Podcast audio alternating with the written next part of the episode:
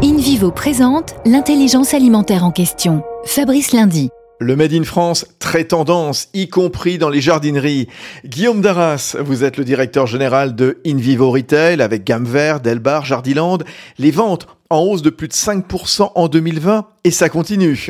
Oui Fabrice, la croissance continue sur ce début d'année et une demande de plus en plus marquée pour du végétal français. Pour répondre à cette demande, eh bien, on a décidé chez InVivo Retail d'aider à la relocalisation. C'est un métier qui est parti euh, plutôt dans les pays euh, du Nord. Et très concrètement, on va faire passer nos approvisionnements de 65% à 90% à base de végétaux français. Dans les mois qui viennent, au travers d'une opération de financement participatif, nous allons aider de 3 à 5 jeunes horticulteurs à s'installer, à qui nous donnerons des contrats d'approvisionnement long terme. Merci Guillaume Darras. Union nationale des coopératives agricoles françaises, InVivo s'engage pour la transition agricole et alimentaire vers un agrosystème résilient.